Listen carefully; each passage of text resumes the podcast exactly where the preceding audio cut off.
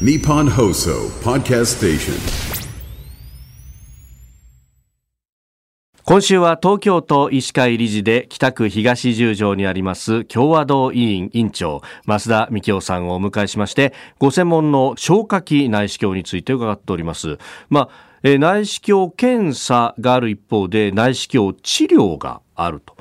どうなんですか先生。どういった臓器で内視鏡治療っていうのはやられてるもんなんでしょうか？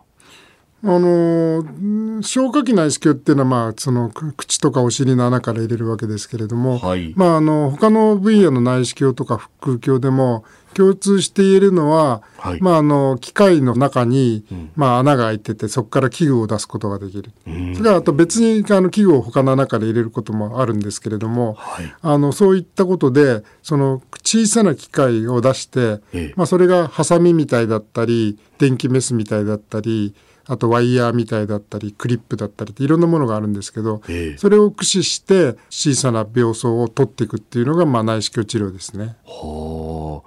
あ、あの素人の質問で大変恐縮なんですけど、内視鏡っていう言葉と腹腔鏡っていう言葉二つあるじゃないですか、この違いって何なんですか、まあ、あの内視鏡って、まあ、大体胃カメラっていうと皆さん想像していただけると思うんですけれども、はい。少し柔らかくてあのフレキシブルでっていうのを、まあ、管から入れてきますよね。ええで腹腔鏡っていうのは、まあ、お腹に穴を開けて、はい。まあ、あのちょっと硬いあの棒みたいなものを入れてただまあ先にカメラがついてるとか、はい。処置具が出せるっていうのがうんはまあ同じようなんですけれども内視鏡だとやっぱり1回にまあ2本入れることもたまにありますけど基本的に1本ですよね。腹腔鏡だと穴いくつか開けられるんで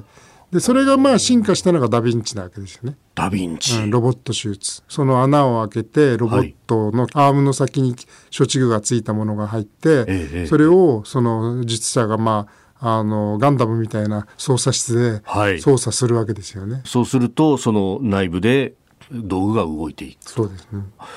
でこれねあの内視鏡検査についてはこう痛みがあるんじゃないかなとか、えーいう心配する人もいらっしゃると思いますがこの辺はどうなんですか？そうですね。まあやっぱりそのがん検診とか繰り返し受けてもらわないと意味ないんですね。だから苦痛をなくしてリピーターを増やすっていうのがやっぱり非常に大事なんですね。はい一回受けても二度と受けたくないっつって受けない方が出てしまうとその方は次に受けた時にはもう手遅れってことはありますからそういった意味であの皆さんこう非常に痛みを少なくする努力っていうのはもう何十年も重ねてきてるんですけど、まあ麻酔を軽く使うとか、はい。それからあとカメラ自体も細くなったりフレキシブルにであんまり細いとこう性能が落ちるわけですよね。だから最近 CCD が非常に高性能化してるんで、はい。あのカメラも細くできて、うん。それでまあ柔らかくしたりそれからあのテクニック的なこともいろいろ二酸化炭素空気じゃなくて二酸化炭素を使ったりとかああのお腹を膨らまお腹膨するまあ、そういうことであの少しでもはい。苦痛を少なくして楽に受けてもらって、ん。次につなげるっていう努力を皆さんされてますね。まあ、大腸の検査の場合っていうのは、こうお腹の中空っぽにしましょうねみたいなことを言われますよね。はいまあ、あれはまあやんなきゃなんないこと。そうですね便が残ってるとまず何も見えないですからあの大腸をまあその全処置っていうか、はい腸管洗浄液で、まあ、いわゆる下剤に近いものですね。で洗ってきれいにしてから検査をするっていうところは多分永遠に変わらないと思います。あと胃カメラ上部で一番大きな進歩は、はいカメラが細くなって鼻から入れられるようになったんですね。はい。で昔は太いカメラを口から入れてで、まあ、えずくっていうとこう指入れてこうおえってするのと同じで、はい。太いカメラが口から入って下の付け根を押すと、まあ、反射が出るわけですね、ええ。オート反射が。で鼻からだとその裏側に出てるんで下の付け根をほとんどコンタクトしないで入れるんであの検査中皆さん画面見て世間話されてますから。あ話すこともできるんですね。下の付け根を押さないで済むんで普通に話せますからあの鼻からカメラで自分で画面見ながらあのいろいろ話をしたりできますから。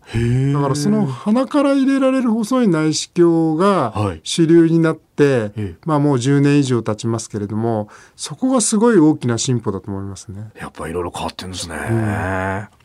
えー、共和道委員長増田幹夫さんにお話を伺っております。先生明日もよろしくお願いします。よろしくお願いします。